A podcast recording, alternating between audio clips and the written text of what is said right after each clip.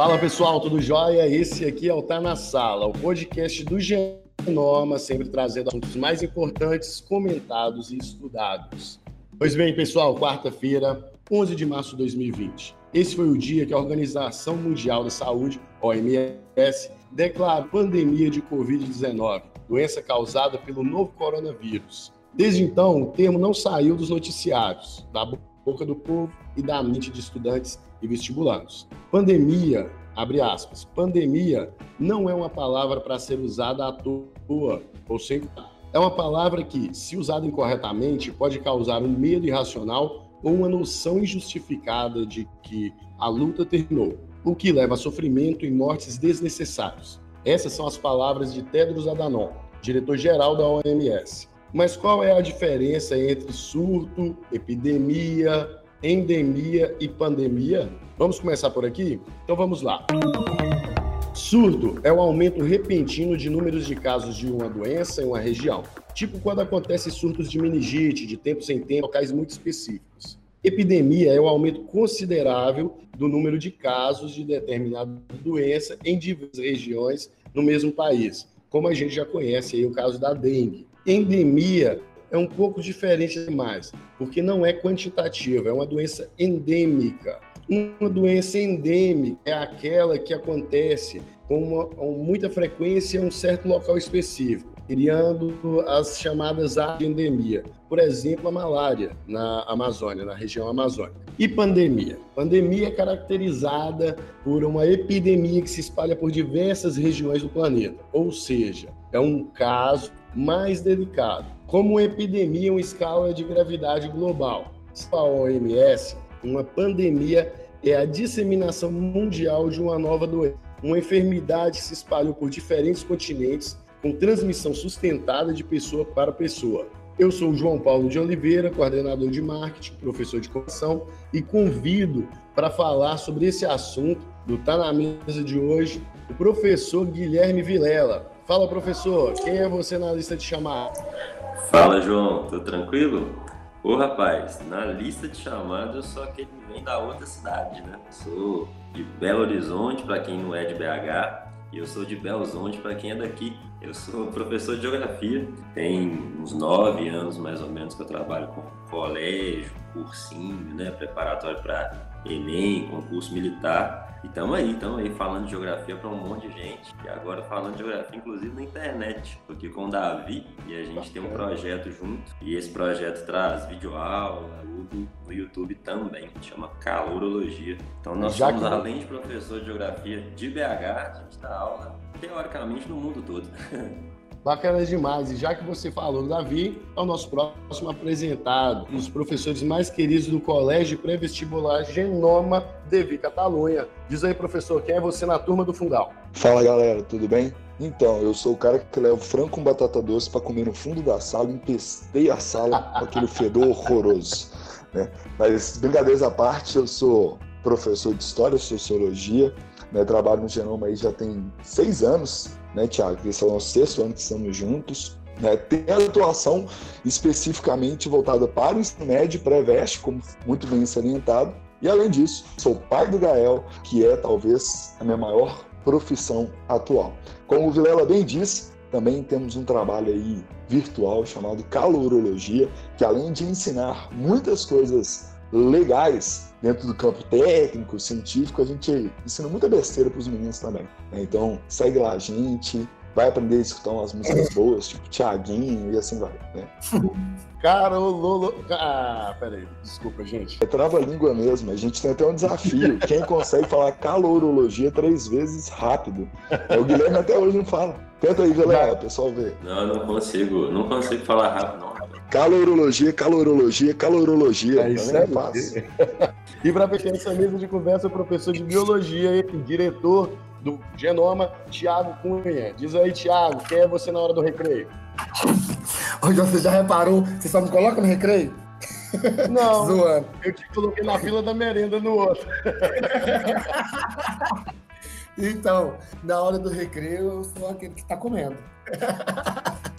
Frango com batata doce, Thiago? Não. não. Frango, batata doce é uma palavra muito forte, brincadeira. Olha só, é, como o João já disse, sou professor de biologia, é, diretor do Sistema de Ensino de Genoma. Também tenho outros, outros projetos, né, outros empreendimentos. Tenho vários projetos novos aí para esse ano, que o João do marketing tem me acompanhado e tem me ajudado, mas isso aí é, é segredo ainda. Futuramente a gente vai lançar esses outros projetos, desde projetos institucionais até projetos pessoais que o João tem sido esse parceiro meu aí.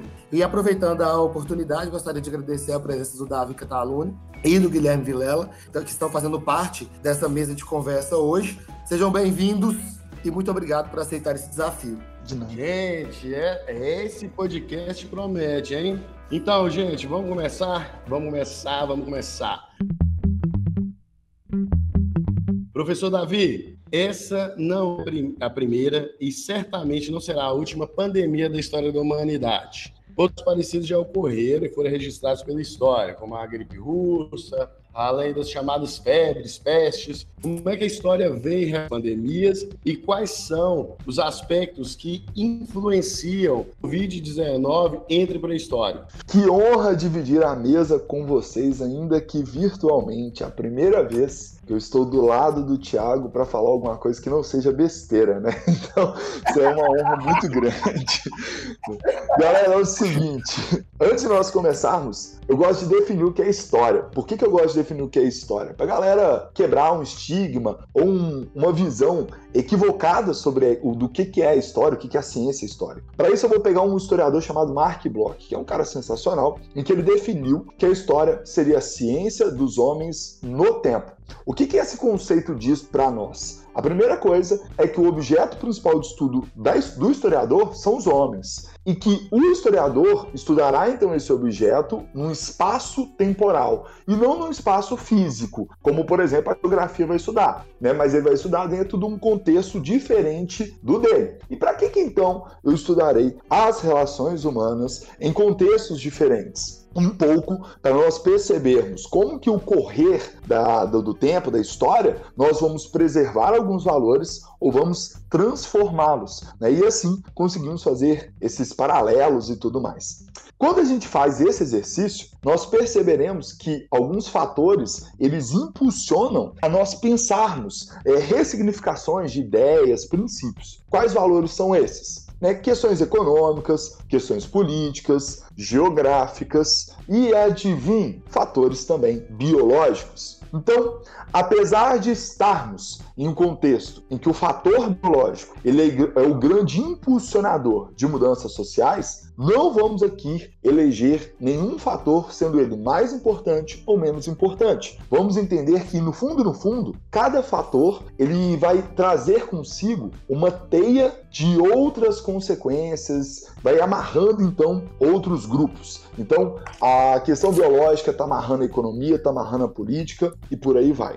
Para tornar isso visível, eu quero conversar um pouquinho com vocês sobre a peste negra, tá? Então, peste negra é a peste bubônica, que é então um problema que os homens enfrentam há muito tempo. Lá no, na queda do Império Romano foi um problema para eles, no século XIX foi um problema também, e até mesmo em 2015 nós tivemos então relatos de problemas em torno dela. Só que o evento mais marcante foi então medieval, ali entre 1347 e 1353 nós tivemos aí uma média de 70 a 200 milhões de mortos o que significa um terço da população europeia sucumbir-se a essa doença. E aí, Tiago, que aqui está aproveitando de você, né? Aproveitando de você aqui, explica para a galera por que, que ela vai ser chamada de peste negra, né? O que, que é que leva então o pessoal chamar a peste bubônica de peste negra naquela época? Então, Davi,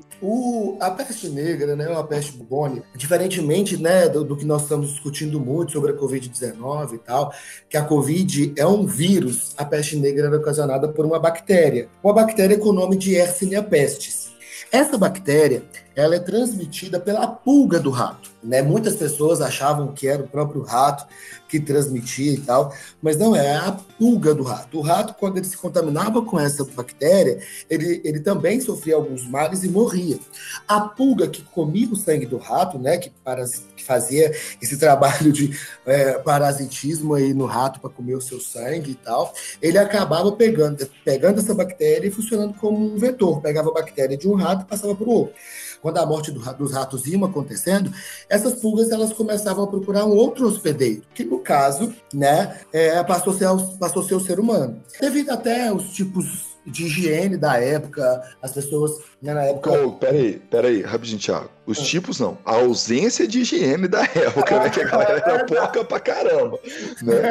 A galera muito, bem porca. Muito verdade, a galera não, não tomava muito banho, não, não lavava muito bem as roupas. Pra falar a verdade, a prática de lavar roupas era quase que inexistente, creio eu, né? E aí acabava que essas roupas elas juntavam percevejos, pulgas, é, muitos outros pequenos artrópodes e aí essas pulgas, ao, ao irem para essa roupa, acabavam contaminando o ser humano, porque eles tinham que buscar o seu alimento, que era o sangue, no ser humano, e acabavam transmitindo essa bactéria.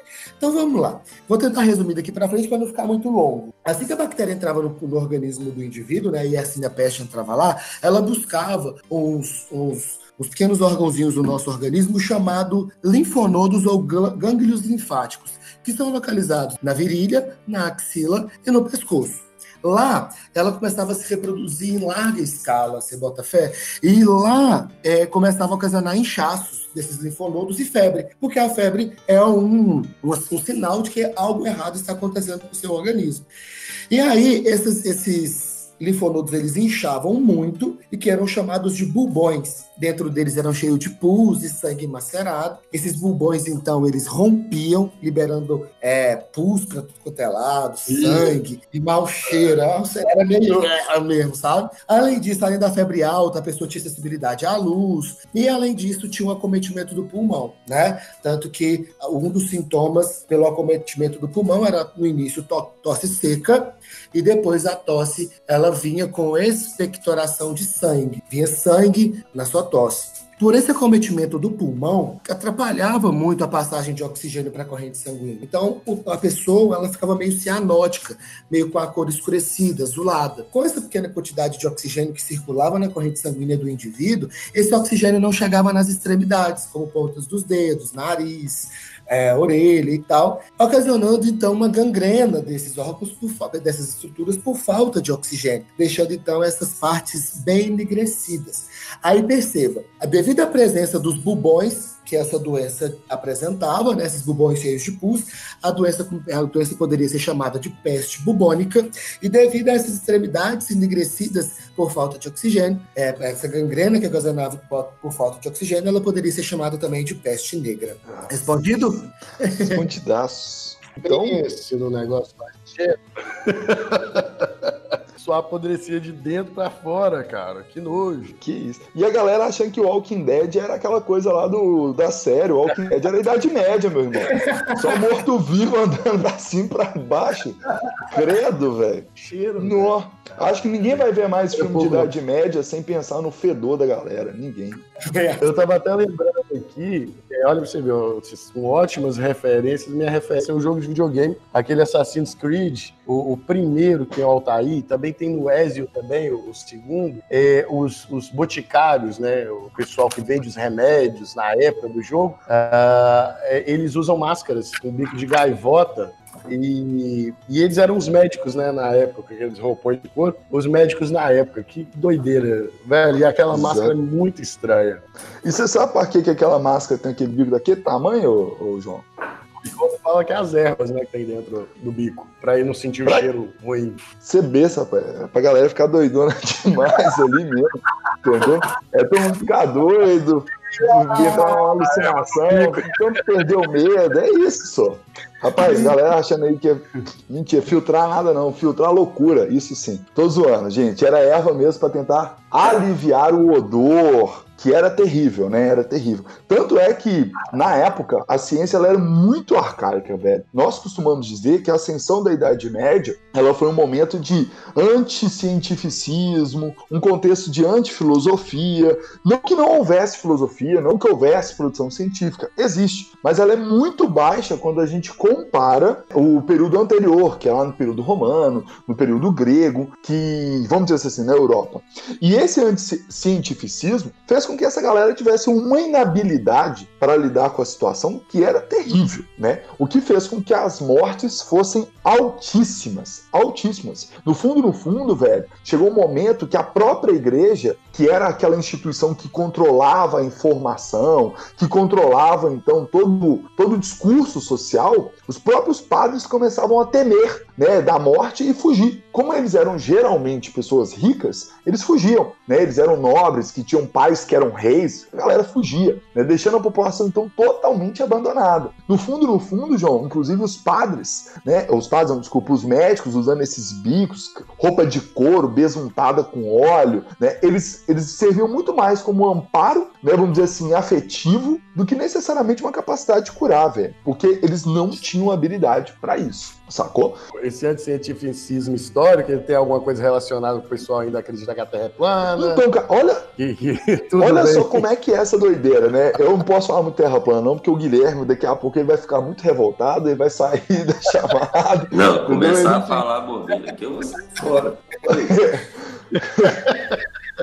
Mas, cara, olha como é que o anticientificismo ele é maluco, João. Você tocou num ponto fundamental, cara. É, o Guilherme pode falar depois disso com mais propriedade. O entendimento que a Terra ela tem um formato esférico, que ela não é redonda, vem, é, é datado do mundo grego, cara. Isso é datado, tipo, de 400, 500 anos antes de Cristo. O nível de anticientificismo era tão grande nesse período da Idade Média, e, e quando eu falo anticientificismo, eu falo da região mais específica, que é na França, que é na Inglaterra. Eles resgatam então valores como terra plana, entendeu? Que são valores de pelo menos 1.500 anos atrás. Então, olha só que doideira, velho. Não, e tanto, tanto valor para resgatar, né, mano? Olha o negócio que eles foram resgatar, pelo amor de Deus. Exatamente, velho. Exatamente. É, você falou Oi? uma coisa interessante, que aquelas questões das roupas e tal, era mais uma questão de um acalento, um amparo, do que a capacidade mesmo de tratar o indivíduo, porque não existia mesmo nenhum tipo de tratamento, né? Visto que essa doença só era tratada com antibiótico, e o antibiótico ele só foi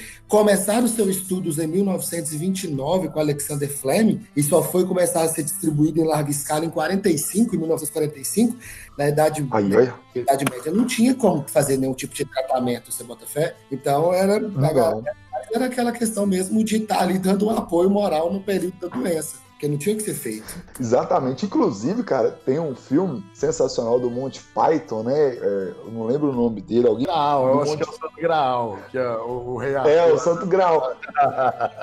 que o filme começa exatamente, Thiago, nesse, nesse intuito, sabe? No fundo, no fundo, o médico, né, a igreja, tá ali circulando meio que para dar um acalanto, né? O filme mostra um pouco a igreja, mas na realidade houve mais um, um abandono do que necessariamente um amparo, né? No filme, inclusive, é, isso ele materializa, né? Claro que não de forma histórica mesmo, né? Mas ele materializa bem esse nível de morte, que é uma carroça andando pelas ruas, né, das cidades medievais, a galera jogando os corpos para fora de casa, porque o pessoal começava a abandonar mesmo quem estava doente. E... Tragam seus mortos! Tragam seus mortos! Ah, aqui estão. Nove pés. Eu não estou morto! Quê? Nada, aqui estão seus Eu não estou morto! É, ele disse que não está morto. Ah, sim. Não estou! Não está. Bem, vai morrer logo, ele está muito doente. Eu estou melhorando! Não dá nada, vai estar mordido a Silva no minuto. Ah, eu não posso levá-lo assim, é contra o regulamento. E eu não quero ir para a carroça! Ah, não seja obedecido. Eu não posso levá-lo. Me sinto bem! Faça-nos um favor. Não posso. Você não pode esperar uns minutos, não vai durar muito. É, eu prometi à casa dos Robinson, perderam nove hoje. Quando passa de novo? Na quinta. Eu quero ir passear. Você não engana ninguém, sabia? Olha, não há nada que possa fazer. Eu estou feliz. Eu estou feliz. Ah, muito obrigado. Ah, não por isso. Eu vejo você na. Come... Gente, é comédia, tá, gente? É comédia. É comédia. O filme é comédia, gente. É comédia. E aí, lá, lá na, na rua, assim, tem uma carroça que joga, então pega os mortos e põe para cima, né? É, da carroça e leva para fora da cidade. Então, é, é muito catastrófico a peste negra para a sociedade europeia. Como eu disse, é um terço da sociedade europeia, da população da época, que morre, velho. Então é muita coisa. E a morte não escolhe quem vai matar, né, velho? Quando é doença. Tanto é que se a gente para para fazer um comparativo é, rápido sobre o Covid, né? Você percebe que todas as classes sociais são atingidas, né? Não tem escolha, não é mais rico ou mais pobre, todo mundo. Como a sociedade europeia era uma sociedade estamental, em que a divisão era reis, nobres, clero e plebeus, todos esses grupos foram acometidos pela doença. E exatamente essa morte generalizada para todos esses grupos levaram a galera a perceber que o discurso tradicional de que a nobreza, o clero e os reis eram protegidos por Deus, ele não era lá tão verdadeiro assim. Inclusive, uma das materializações para mostrar, né, vamos dizer assim, essa crítica ao discurso estamental foi o que nós chamamos de danças macabras, que são desenhozinhos né, em que coloca uma ciranda, em que nessa ciranda então a morte dá as mãos para os padres, para os reis, para os nobres de cavalaria, dá a mão até para os cavalos, né, em alguns casos, né, e dá as mãos também para a população plebeia, velho. Então, meio que fazendo de um, de um desenho, né, um, vamos dizer, uma charge, né, eles utilizam isso, a charge da época, exatamente, cara. Eles usam dela para refutar esse discurso de que então existe uma diferença social entre eles e que essa diferença seria então controlada, regida por vontades divinas. A gente tinha os reis, tinha a nobreza, o clero e os plebeus, né? E logicamente a maior parte da galera era plebeu, né? um pouquinho de gente do clero, um pouquinho da nobreza e tal. Só 95%. Só, só coisa pouca, né? Pensando em Pouca porcentagem coisa. é quase nada. Mas é isso. Irrelevante. Não, e o seguinte, eu fico pensando assim, o pessoal começa, começa a morrer um monte de plebeu, lógico, mas aí começa a morrer nobre, começa a morrer rei, começa a morrer gente do clero. E aí, lógico, que eu acho, né? O pessoal que tinha mais condição meio que vazava fora. De certeza que o pessoal do clero corria fora, o rei corria fora, o pessoal da nobreza também. E aí, assim, com esse,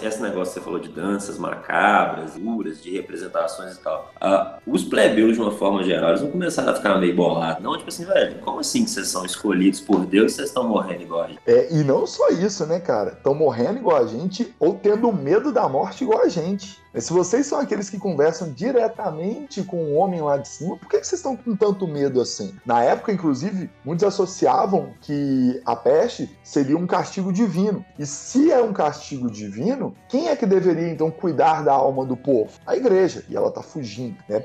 Então, Vilela, a galera vai ficar puta assim, cara. E a queda do monopólio intelectual da igreja começa exatamente pós-Idade Média. Tanto é que nós datamos ali que o século XIV é então a primeira fase do renascimento cultural. Percebam uma palavra, renascimento. É quando então esse pessoal vira e fala o seguinte: olha, vamos resgatar os valores filosóficos, científicos, lá dos gregos, lá dos romanos, para ver se a gente consegue então entender melhor qual é o nosso papel na sociedade, no meio ambiente, termos maior controle sobre isso. O que os alunos veem nas aulas como antropocentrismo, tá ligado? Davi, diga, vai parecer, vai parecer sacanagem, trocadilho, mas não é. Mas literalmente, né, cara? Muita gente morreu para acontecer esse renascimento cultural. Né? É, ou seja, negar a ciência, o estudo filosófico, uma compreensão mais vamos dizer assim, material dos eventos humanos e da condição humana, velho, levou a sacrifícios humanos. É, se você observa, por exemplo, é, na região do norte da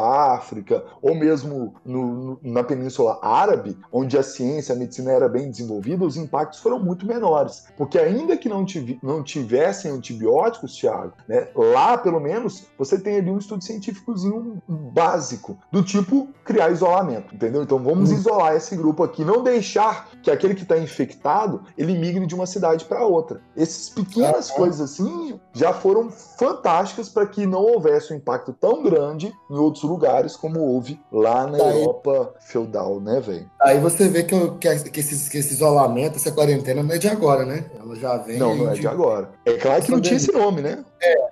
Não tinha esse nome e essa consciência que nós temos hoje, mas já existia. E aí, dentro disso, Vilela, continuando, né, o que você falou, esse renascimento, ele de ideias, de valores, esse questionamento dá início a algumas revoltas camponesas. Muitos camponeses começam a literalmente a quebrar os feudos, matar seus senhores. Nós vamos chamar isso de jaquerris. E aí, a nobreza agora tem que ter medo da morte do, da peste negra e da morte de também ser estrangulado por um servo, tá ligado? Então é treta demais nisso. Para tentar controlar pelo menos o povo, essa nobreza apostará em negligenciar, negar aquela liberdade política que eles tinham no feudo, uma descentralização política, para dar início então a um governo autoritário, que foram as monarquias absolutistas. Então, qual era a intenção das monarquias absolutistas naquele contexto? Suprimir os movimentos plebeus para continuar com aquele modelo de desigualdade social. Então, olha só que doideira. A crise, a morte, como Vilela diz, levou a galera a repensar sobre essa desigualdade. A galera vai para a rua, vamos usar uma linguagem contemporânea, e aí aqueles que estavam no poder vão apostar ainda mais na concentração de poderes num só grupo para que ele sente a mamona em todo mundo, sacou? Então, a monarquia absolutista vai criar um exército, que esse exército vai exatamente servir para dar um, uma pancada em todo mundo e acabar com esses movimentos. E aí, que interessante, nós temos o renascimento cultural como transformação de ideias, mas a monarquia absolutista, apesar de ser uma transformação política, ela conserva valores sociais que só foram dissolvidos, vamos colocar aí uma data, 500 anos depois, lá, 500 são 400 anos depois, na Revolução Francesa, sacou? Então isso é muito doido que nós percebamos. Então, para eu fech ir fechando o meu argumento, né, fechando essa fala principal, é legal que a gente perceba que o Covid, que a peste negra, a gripe espanhola e todo outro, todo outro evento né, de, grande, de grande impacto nas, nas relações humanas, eles servem para que os seres humanos, os indivíduos, eu e vocês, percebamos que somos protagonistas da história. Então, está na nossa mão. Aprendermos, então, que com o passar do tempo, esses cenários podem servir para que nós mudemos ou para que nós preservemos algumas condições. Quando a gente pega o primeiro episódio desse podcast, o Tiago, inclusive, falou muito bem como que né, o Covid ele tem servido para que algumas mudanças da educação que já existem, né, elas já existem antes do Covid, elas estejam então sendo uhum. potencializadas, né, elas estão ganhando mais espaço. Então, se havia um, um desenvolvimento, vamos pensar aí, que ele seguiria, é, sei lá, as escolas implementariam o estudo por EAD, né? É uma escola a cada ano. Agora não. O ano que vem vocês podem ter certeza. Grande parte das escolas elas vão começar a pensar estruturas de suportes EAD, sacou? Então essas mudanças elas são aceleradas, né? Então é legal a gente perceber isso. Né? E Tiago, tem alguma outra mudança que o Covid está mostrando para nós que, ou pelo menos que pode fazer com que nós repensemos nossa condição social, nosso posicionamento com o mundo e tudo mais?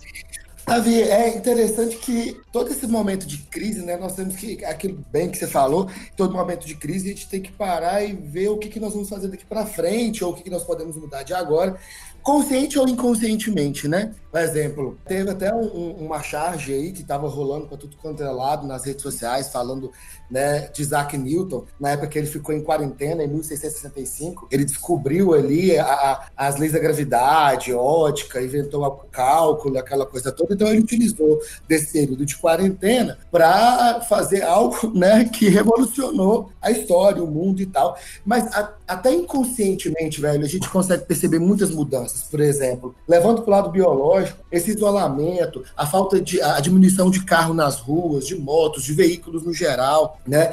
Tem diminuído muito a emissão de CO2 e você tem percebido alguns grandes centros, né, com tá mais limpo, digamos assim. Tem até fotos aí, né, de grandes centros que tinha assim aquela visão meio acinzentada, né, do ar. Hoje ela tá bem mais limpa devido a essa diminuição do CO2. É, isso pode também essa, essa diminuição de poluentes, de CO2 na atmosfera, pode é, diminuir os impactos, né, com a inversão térmica. Essa, essa parte da inversão térmica aí deixa com, com, com o Vilela, porque ele é mais da área da geografia e tal.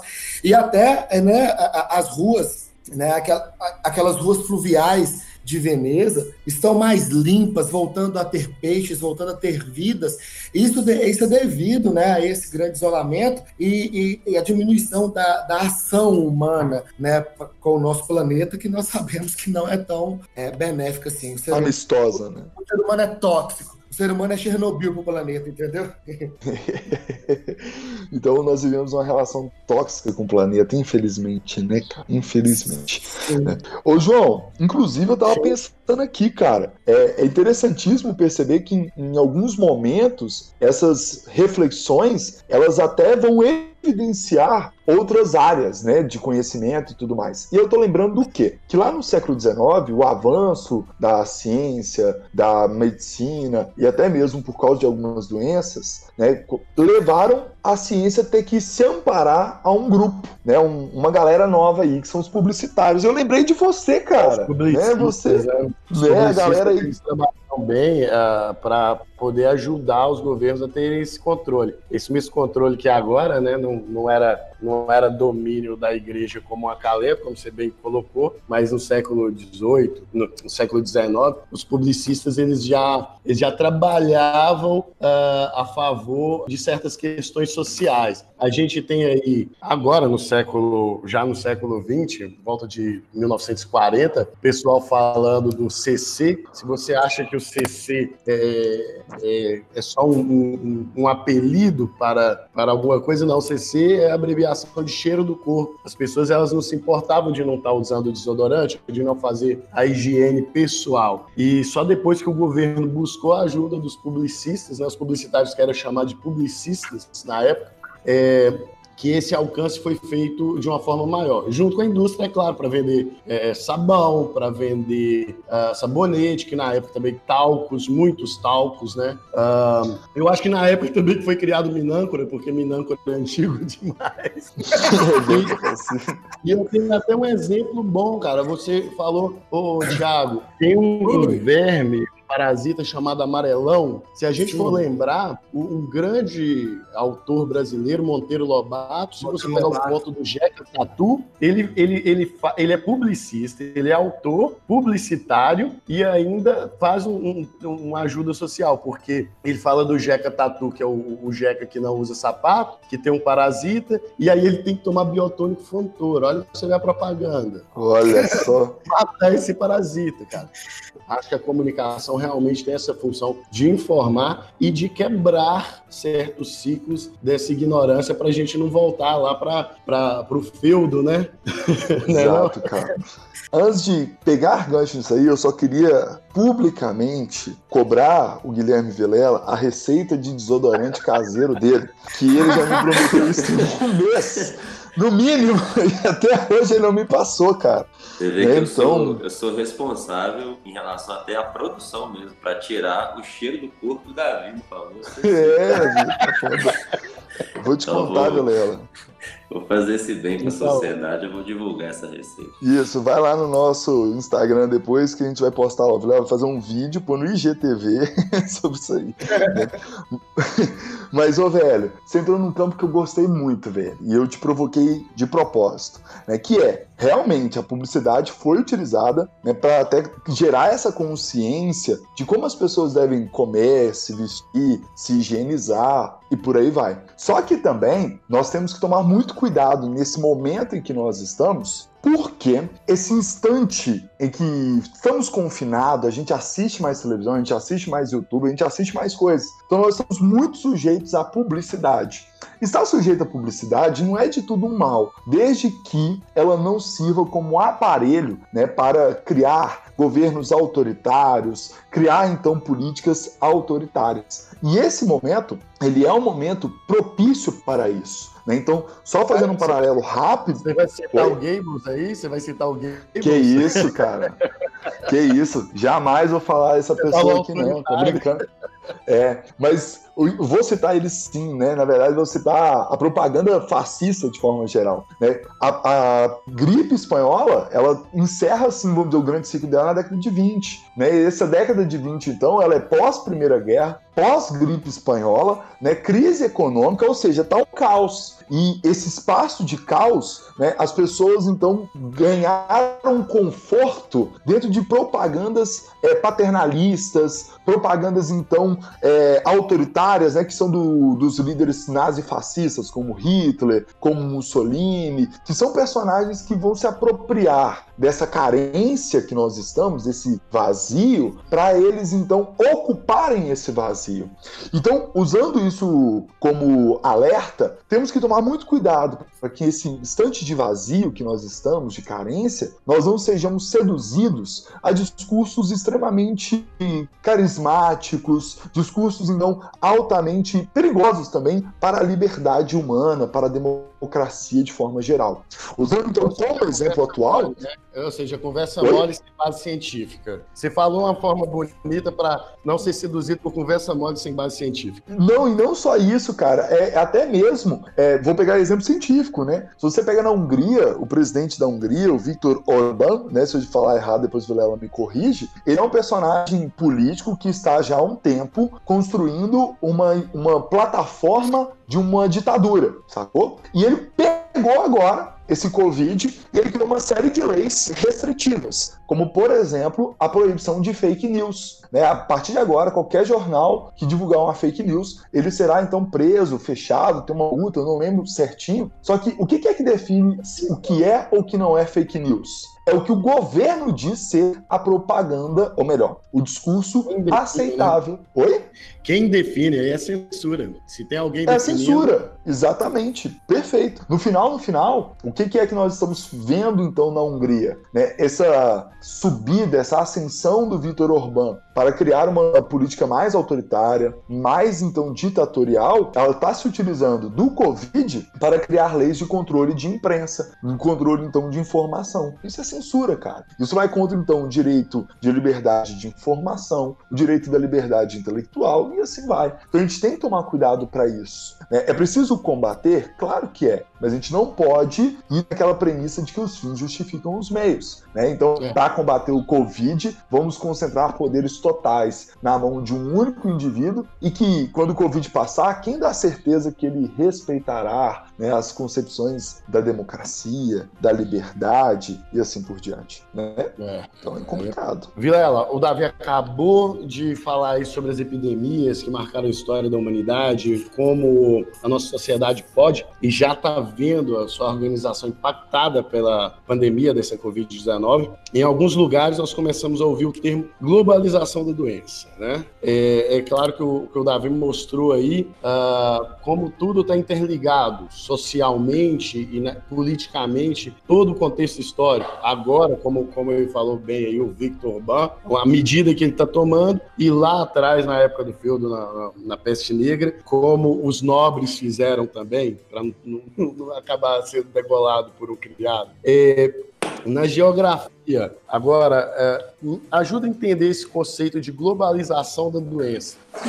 Olha, João, é, o que, que pega? O Davi lá no começo ele falou super bem, né, logicamente, do que, que é história, qual que é a função da história, como que a história busca estudar, né, as relações humanas e tudo mais. E é muito legal porque a geografia ela usa dos estudos históricos, né, para poder entender a relação entre os seres humanos, mas principalmente a relação que as sociedades têm com o espaço que elas ocupam. Então, tipo assim, a gente vai tentar entender como que as sociedades elas vão se envolvendo para estarem melhor adaptadas, melhor, melhor condicionadas ao ambiente que elas ocupam e, lógico, né, como é que o, o próprio ambiente ele acaba direcionando algumas ações do ser humano, não limitando, não de forma determinista, mas um direcionamento. E é o que é muito legal é que a gente pega muito na parte dos avanços tecnológicos. E aí os meninos que estão aí estudando até para fazer prova do Enem e tudo mais mas eles sabem como é que tecnologia é importante, né? Você pega ali as, as áreas do conhecimento, você tem ciências humanas e suas tecnologias, você tem ciência da natureza e suas tecnologias, linguagens, código, tecnologias, tem matemática, seus demônios, tecnologias também, mas como é que essa questão tecnológica é muito importante? Por exemplo, Davi, ele deu um exemplo sobre a peste negra, ah, dentro da Idade Média, um contexto onde para muitos autores a questão de avanços tecnológicos e até mesmo da própria globalização, ela não existia ainda. Né? A globalização vai ser um processo posterior a isso. Só que a gente já tinha essas endemias, essas epidemias, essas pandemias presentes. Então, assim, é uma coisa que vai um pouco além desse processo. Mas o que é legal, e aí o Davi pode me ajudar incrivelmente melhor aqui, é pensar o seguinte, que a peste negra, beleza, dizimou uma parte significativa da, da população da Europa, mas a origem mesmo dela é ali na Ásia. E aí a minha pergunta é o seguinte, Davi, como é que uma doença da Ásia chegou até o continente europeu?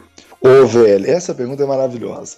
Então, Vilela, uma das coisas mais legais, a gente volta à Idade Média, é que nesse século XIV nós temos o renascimento do comércio europeu. Ou melhor, já estava, já estava em curso desde o século XII e tudo mais. Então, os europeus compravam muito do Oriente. Né, principalmente traziam ali os produtos da Turquia, né, na, na época chamava Constantinopla e tudo mais. Então, o que, que é que leva à doença? da Ásia para então a Itália, que é onde então ela começa mais pesada. Navios, literalmente navios. As rotas comerciais, elas então levaram a doença de um continente para o outro. E aí, rapaz, você começa a perceber que não existe uma escala comercial mundial porque ainda nós nem temos, vamos dizer assim, a presença europeia dentro então da região americana, Oceania e tudo mais. Mas dentro daquilo que é conhecido como mundo por eles, eles já vivem uma escala mundial de comércio. Então, o fluxo de mercadorias, especiarias e outras riquezas já estavam presentes ali, sacou? E esse fluxo faz com que eles alterem a forma de se relacionarem, como dando um exemplo simples. Começa então o início das cidades, a maneira deles é, comunicarem, começa então é, o início das moedas e assim vai. Então é legal demais percebermos que esse contexto de peste negra ele é um contexto que a Europa sai do isolacionismo e começa também a viver um, um espaço de maior ampliação de participação é, com outras partes do mundo. Né? E aí é óbvio, se eu começo a entrar em contato com outros grupos, Vilela, tem jeito não. Eu vou refletir sobre a realidade que eu estou presente, eu vou pensar um pouquinho sobre isso, sacou? Não, e é. E... As Índias pelo Mediterrâneo que causou essa. é, é, em partes isso, né? Na verdade, é, não, não, tinha ainda as Índias, o conceito de Índias, né? Nesse período existe, né? Mas é mais um comércio com Constantinopla. Mas é isso mesmo, cara. É o caminho das Índias. É a busca por arrumar noz moscada, cravo, canela, né? e a, a seda. Então, é a busca, então, por essas coisas que levou, então, a, a, a, essa peste ela cometer a Europa, tá ligado? Isso é muito doido. Isso é, isso é e aí você vê o tanto de treta que a gente teve por causa de tempero e o pessoal usando sazona, né, cara? Isso é Ai, velho, melhor, melhor comentário, melhor comentário. Não, isso é uma heresia, cara. Então vamos começar Inclusive, inclu, inclusive, João, depois, na hora que isso sair, a gente vai ter que criar uma enquete no Instagram. Qual foi o melhor comentário do podcast? Comentário inútil. Também acho. É, mas aqui, parando de zoeira aqui, falando bobeira, caramba, mas é, isso que o Davi falou é muito legal, assim, as rotas comerciais, elas eram um comércio muito comparado com o de hoje, né, muito simples. É, o de hoje ele é muito mais intenso, muito mais ágil, mas a gente já sabe por quê, exatamente por causa da tecnologia. Mas voltando ao contexto lá da Idade Média, e aí só quase com um desabafo, vocês falaram do filme lá em cima, sempre que eu falo de Idade Média, eu lembro de um filme, ele é relativamente novo, assim, mas é o Todo Poderoso, e o Jim Carrey ele ganha os poderes lá de Deus, que no caso é Morgan, né? Que é Deus, vários, vários filmes e tudo mais. E aí o Jim Carrey percebe tipo assim, ser Deus dá muito trabalho. Ele achou que ser Deus era da hora, que ele era literalmente todo poder. Aí quando vai acabando o filme, dando lá já um leve spoiler, nada importante, o Jim Carrey pergunta para Deus assim, assim, ô Deus, esse trabalho seu dá, dá trabalho demais, você não tira férias. Quanto que você tirou, né? Férias pela última vez? Aí o Morgan Freeman meio que pensa um pouquinho e fala assim, ah, eu acho que a última vez foi na Idade Média. Mas, e é engraçado assim, porque apesar das tretas todas, a, as rotas comerciais, a origem de Burgos, que vão ser aí uh, o, o, ponto de partida das cidades, as cidades começam a crescer, as aglomerações urbanas começam a crescer, só é aquilo que vocês falaram, tipo, saneamento básico era um negócio que não existia, né? Acho que talvez banho uma vez por ano talvez não existisse. E aí, tipo, a gente chama hoje de praga urbana, mas as pragas urbanas eram parte do cotidiano, sabe? O pessoal andava ali pelos burgos, pelas cidades, falava assim, não, olha aqui, ali é uma casa, ali é um comércio, ali é aquele monte de pessoas, e aquele é aquela família de rato. Então, assim, eu fico pensando muito nisso, Thiago. Para a biologia, essa questão de um saneamento muito precário pode, é, de uma questão de higiene muito precária. Além da peste negra e, é, que a gente já falou, na verdade, tem uma série de doenças aí que podem vir junto com essa, com essa precariedade, não tem? Nada demais, sou, tá doido. Ó, presta atenção, essa questão de, da, da, falta de saneamento, né, de saneamento básico, isso é um, é um, é um boom de transmissão de doença, é um local de transmissão de doença, né? Principalmente muitas doenças de via oral fecal ou fecal oral, né? Que eu às vezes costumo brincar na sala que a pessoa ela vai comer entre aspas as fezes de uma pessoa contaminada, não é assim a questão de comer e comer, mas uma pessoa contaminada ela pode é, liberar micro-organismos nas suas fezes que contaminam a água e essa água pode ser fonte é, é, fonte para beber, para lavar roupa, ou fonte de uso de uma população e acabar transmitindo doenças para a população inteira. Então tem uma gama de doenças aí de, dessa, dessa via de transmissão, né, que é oral fecal ou fecal oral, como hepatite A, cólera, salmonelose, salmonella tifo, tem gastroenterite, ah, uma gama de doenças, tirando inclusive as questões das verminoses, muitas verminoses podem ser passadas, muitas doenças de protozoários podem ser passadas pela falta de saneamento. E essa falta, né, inclusive de higiene, ela pode atrair ratos, né? Essa falta de saneamento, a falta de higiene atrai ratos e ratos podem ser veículos de doença. Como nós falamos aí, o caso da peste negra, que o rato trazia uma pulga que é, transmitir a doença, e uma outra doença, inclusive, que é queridinha do Enem, que é a leptospirose, né? Que o rato consegue trazer essa outra bactéria que pode contaminar a população aí. Entendeu? Respondido, Vilela? Nota mais do que respondido. E aí, na verdade, uma, uma pergunta para todos aí, já em cima do que o, do que o Tiago falou. É, então, saneamento básico é uma das coisas fundamentais, é né, um dos pontos fundamentais na hora de falar em saúde. Sim, sim. Exatamente, cara. Exatamente. E ó, a gente pode falar disso em outro momento, né? Tem até momento, revoltas na história em torno disso daí, né? Mas em outro momento. Acho importante falar. Já tem pauta, Thiago, pro próximo. Já tem pauta pro próximo.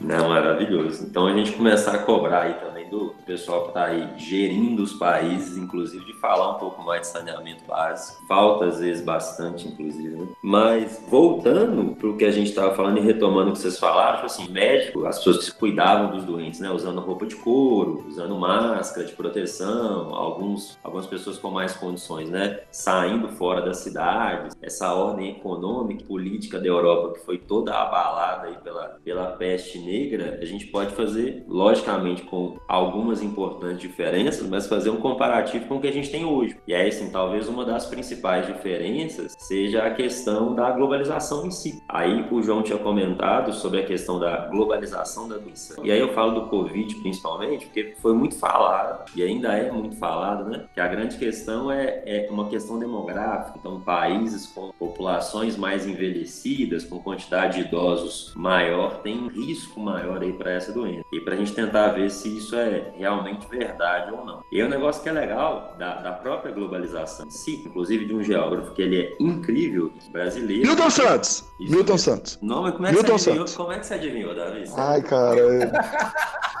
Mas então, o Milton Santos, para quem não conhece, é, ele tem um livro, talvez seja o livro mais fácil dele, que é, chama Por uma Outra Globalização. Ele fala que essa globalização, ela gera uma série de acelerações, de vertigens, que deixa literalmente a gente meio perdido. Então, se você está meio perdido aí com esse fluxo de informações, com essas mudanças todas muito rápidas, não fica triste não, porque tá todo mundo junto, tá todo mundo mais ou menos assim mesmo. Por exemplo, se a gente for pensar que essa essa pandemia, né, ela foi ah, categorizada como pandemia há pouco tempo, mas as contaminações do Covid começam aí em novembro, pensa que de novembro para cá a gente tem pouquíssimo e olha ponto que a gente já tá em vários países. Então, assim, é uma coisa extremamente rápida. A gente falou da peste negra ali em cima, eram seis, sete anos, assim, para que todo esse cenário de caos acontecesse. A gente não vive ainda um cenário de caos, né, em vários lugares, em alguns sim, mas isso está acontecendo em cinco meses. Então, assim, é uma aceleração que essa globalização ela, ela promove. E aí até uma coisa que, que o Davi também comenta muito é a questão de, por exemplo, uma viagem Brasil, qualquer país da Europa hoje, tá? Ou na maior parte dos países da Europa, ela demora tipo 10 horas, 12 horas, dependendo do lugar. Se a gente for pegar, Davi, tipo, pré, pré-globalização, né? Época ali das começo das grandes navegações, para sair da Europa e chegar até aqui, o pessoal demorava mais. Cara, é, vou dar um exemplo histórico mais foda, né? Que é a chegada dos espanhóis na América. Quando você pega a saída lá de Cristóvão Colombo, da Espanha, até chegar na América, ele estava navegando em mares desconhecidos. Ele falava que em um mês ele alcançaria então as famosas Índias. Véi, só que a viagem demorou três meses, maluco. A tripulação tava já em pé de assassinar o cara, entendeu? Dizendo então que eles estavam navegando a deriva e assim vai. Faltou comida, faltou água, foi um caos dos infernos, sacou? Mas era uma média aí de três meses ali, por volta do ano de 1492, né? Que foi a chegada dos europeus na América Central. Três meses, velho. É tempo pra caramba. 90 dias. E, é, e aí pro João e pro Thiago que assistem filme e adoram e fica pensando no cheiro da galera, eu quero que vocês pensem no cheiro do pessoal quando chegou aqui, rapaz. Fiquei imaginando o pessoal se coçando, velho. Pior pra caramba. Tanto que o pessoal usava oh. muita peruca, né, Davi, por causa disso. Essa, esse tempo prolongado, né, os alimentos pereciam, né? Muitas frutas que eles levavam e tal, pereciam. Então a alimentação deles era precária, era mais de farináceos, biscoitos e tal, que não tinham muitas fontes de vitaminas, sabe? E aí a avitaminose mais comum nesse período de navegação, a, o escorbuto, né, que é, é, é, um sintoma ocasionado pela falta de vitamina C. Faltava, faltava frutas com vitamina C na época, alimentos com vitamina C, e a galera chegava, né, assim, com, com gengiva inchada, perda de dentes, dificuldade de cicatrização, isso tudo pela falta de vitamina C que a galera tinha na época das navegações. Eu imagino o, o, o, índio, o tupi-guarani, na beira da praia, vendo essa galera chegar. Não falo o Cristóvão Colombo, mas eu falo Pedro Alves Cabral, né? Depois disso tudo, Thiago, pessoal, os índios chegam olhando e falam assim: que povo podre. Então, cara.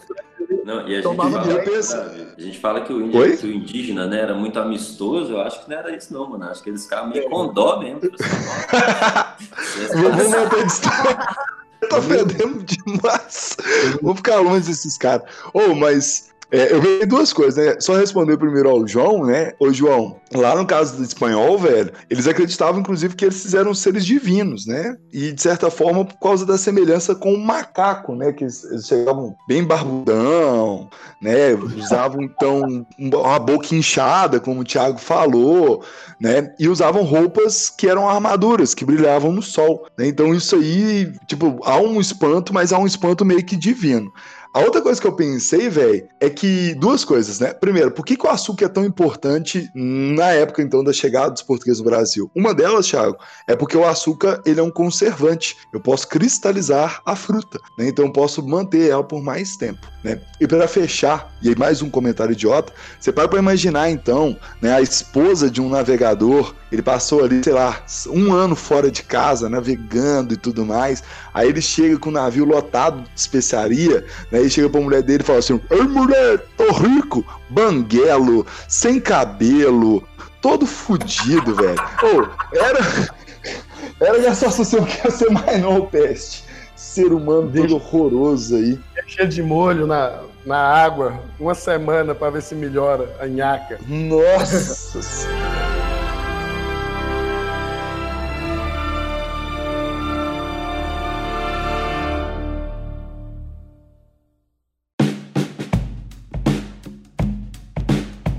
Pois é, é, eu queria fazer um comentário que eu acho interessante. Esses dias eu estava tava vendo aquele Átila, é o biólogo, Uhum. Átila Marino, e ele comentando ah, o estrago que a gripe espanhola fez e pensar que o uso de avião não, atravessava o avião, como o próprio Davi disse, o avião ainda nem atravessava o Atlântico, acabado de ser inventado, basicamente, né? Espantou o quanto que, essa gripe, influenza fez o estrago no mundo inteiro. Agora, já num, num período mais globalizado, pós Primeira Guerra, né? É exatamente isso mesmo, João. E o que é mais. E aí, pegando até uma fala do Atlas, a, a origem do vírus aí, né? É bem provável, o vírus é a cidade de Wuhan, lá na China. E aí ele disse que mais recentemente, né, na época da gripe espanhola, isso ainda não rolava. Mas que o pessoal evita hoje em dia dar o nome das cidades ou dos países para doenças. Porque, porque, por exemplo, uma- criança brincando. Pode, pode queimar, né? É, a ideia é que as crianças, a- as pessoas, elas comecem a, a o vírus comecem a meio que omitir, tipo assim, não, não vou, não vou falar que tá tendo um surto, uma doença aqui, para não ficar com estigma da doença de tal país, da doença de tal cidade. Mas fato é que ela começa assim lá em Wuhan. E o que eu acho mais legal é que é uma cidade que provavelmente a maioria nunca tem ouvido falar, mas ela é uma das cidades mais importantes da China. Mas falar, pessoal, é importante porque tem, tem muita gente, né? Mais ou menos, beleza. Tem 11 milhões de pessoas. Mas eu brinco com os meninos que, que na China, se você pega duas Kombi, tem 11 milhões de pessoas, entendeu? mas, mas assim, é uma cidade sim, com muita gente, mas ela é uma das cidades mais importantes, o que eles chamam porção central da China. Não é bem no centro, não é litorânea, é perto do litoral, na verdade, mas ali passa um rio, que é o maior rio da Ásia, que é o Rio Yangtze. E esse rio ele é uma via é, de transporte fluvial muito importante. Então, assim, Wuhan, que é uma cidade que está nas margens desse rio Yangtze, ela é um ponto de contato da economia chinesa com a economia mundial. E aí a gente começa, não, não por aviões especificamente, mas por navios, né? O Davi falou da, da chegada da peste negra ali pelos portos, né? A, o Covid não foi diferente, não. Pensa, por exemplo, a China, ela tem hoje uma das economias que mais cresce no mundo todo. E assim, o que eu tô falando mais cresce é tipo assim, eles passaram 10 anos com um crescimento do PIB de 10% ao ano. Aí você fala, tá, é, ô Guilherme, mas isso aí é muito? Então vamos comparar. No mesmo período, a Alemanha, que é uma das maiores economias da Europa, ela teve um crescimento do PIB de 3% ao ano. Então, assim, é uma coisa assustadora. Então, assim, a China hoje, ela é um ponto de contato, né, com outros lugares do mundo, principalmente em relação à economia. Então, você vai é, conectar, né, politicamente falando, você vai conectar culturalmente falando, você vai conectar é, economicamente falando. Inclusive, o pessoal que trabalha com, com programação, muita gente hoje que trabalha nessa área, eles já estão sendo mais valorizados caso eles falem mandarim, porque é, é uma economia e uma, e uma hegemonia política que está começando a ser alterada, né? E aí o que é legal? A gente fala, é legal que eu falo assim, né? O que, que é geograficamente, historicamente interessante. Assim como a peste negra chega pelos portos, se a gente for pensar no Covid, é a mesma coisa. Você pega mapas de espalhamento da doença, e isso tem na internet disponível. Inclusive, a Microsoft fez um, um mapa interativo, né? Que ele dá ali dados em tempo real. Ah, os primeiros países afetados são o Japão e a Coreia do Sul, que são as nações mais envolvidas ali, próximas da China. Então, tem conexões econômicas mais intensas. Eles conseguiram até controlar um pouquinho, um pouquinho não, bastante, pelos testes que eles fizeram e até uma recomendação da OMS é isso, testar bastante, né, para evitar que isso se alastre. Mas lógico, a, o- a embarcação que sai da China, vai para o Japão, vai para a Coreia do Sul, o próximo destino dela é ali na Europa. E aí pega aquele caminho, aí passa pelo canal de Suez ali, entra no Mediterrâneo e pronto. E o que é, e aí se a gente pode pegar o mesmo paralelo, né? Ela vai chegar ali especificamente pela Itália. E aí o pessoal fala, ah, onde é que fica a Itália? Aquela botinha lá do Mediterrâneo.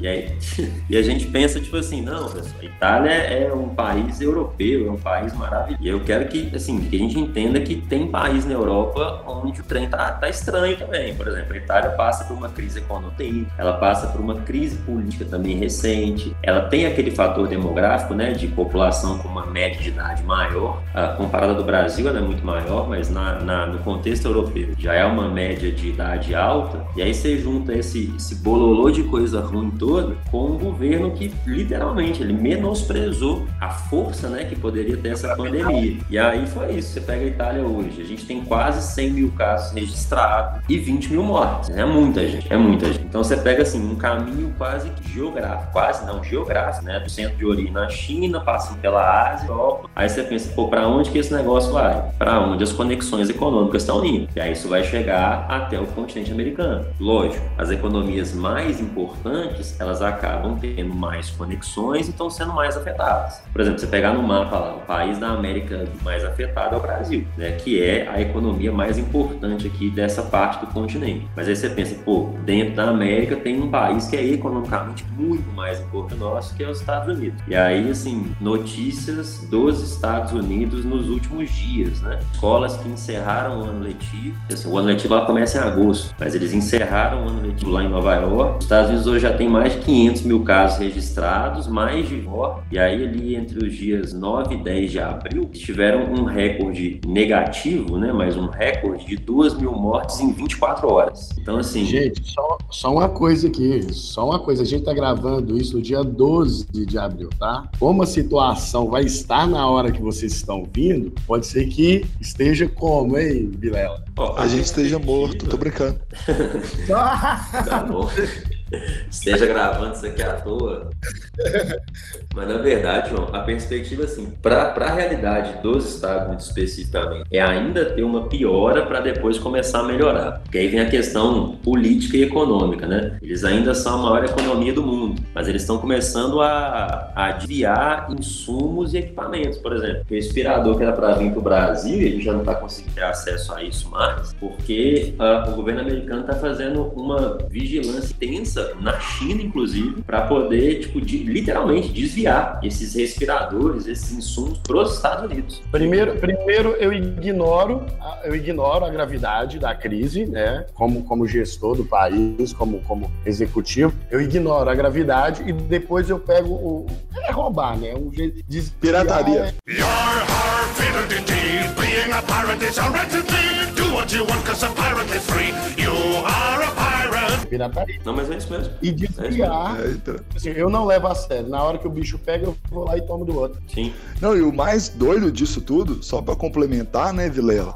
É que o Trump, ele tem briguinha com a economia chinesa, velho. E agora Sim. ele se vê necessário dela. Olha Sim. só que loucura, velho. E aí, quando é a gente está falando daquela alteração de ordem política e econômica nesse momento, Davi, pensa o que está rolando agora. A gente está vendo os Estados Unidos, literalmente, economicamente falando, politicamente falando, reféns da China, cara. Então, assim, é, é, um, é um momento Nossa. de virada geopolítica global. Pô. E a galera aí achando que, assim, a grande discussão é sobre usar máscara ou não, velho. A treta é muito maior, gente. Vocês não têm noção. É, é muito debate que isso pode gerar, velho. É muito doido. Não, e mais, inclusive, mais um debate em relação a isso. A gente falou de China, Coreia do Sul, países europeus, Japão, que são lugares extremamente desenvolvidos com a capacidade econômica gigantesca. Mas eu tenho certeza que nos noticiários, na internet, a gente ouviu falar muito pouco sobre a, o, a chegada da, dessa pandemia, né, do Covid na África. Apesar de já ter registro de casos em alguns países e uma quantidade significativa, a gente tem que pensar que o continente africano, principalmente ali abaixo do Saara, né, que é a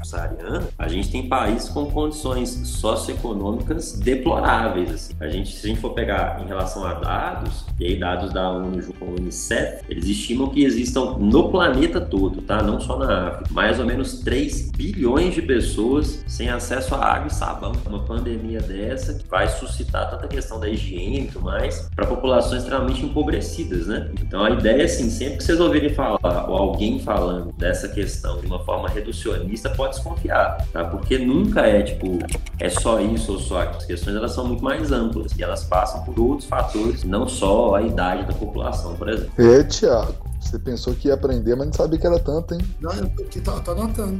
Tá anotando? é...